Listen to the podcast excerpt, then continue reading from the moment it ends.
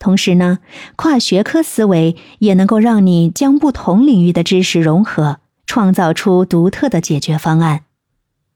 最后，你不要忘记创意的实践与分享。创意呢，需要付诸实践才能变成真正的价值。不仅要有创意，还要有行动，将创意付诸实践，并不断优化。付诸实践时，你可能会遇到一些挑战。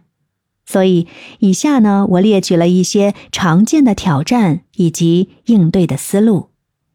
第一，担忧失败和风险。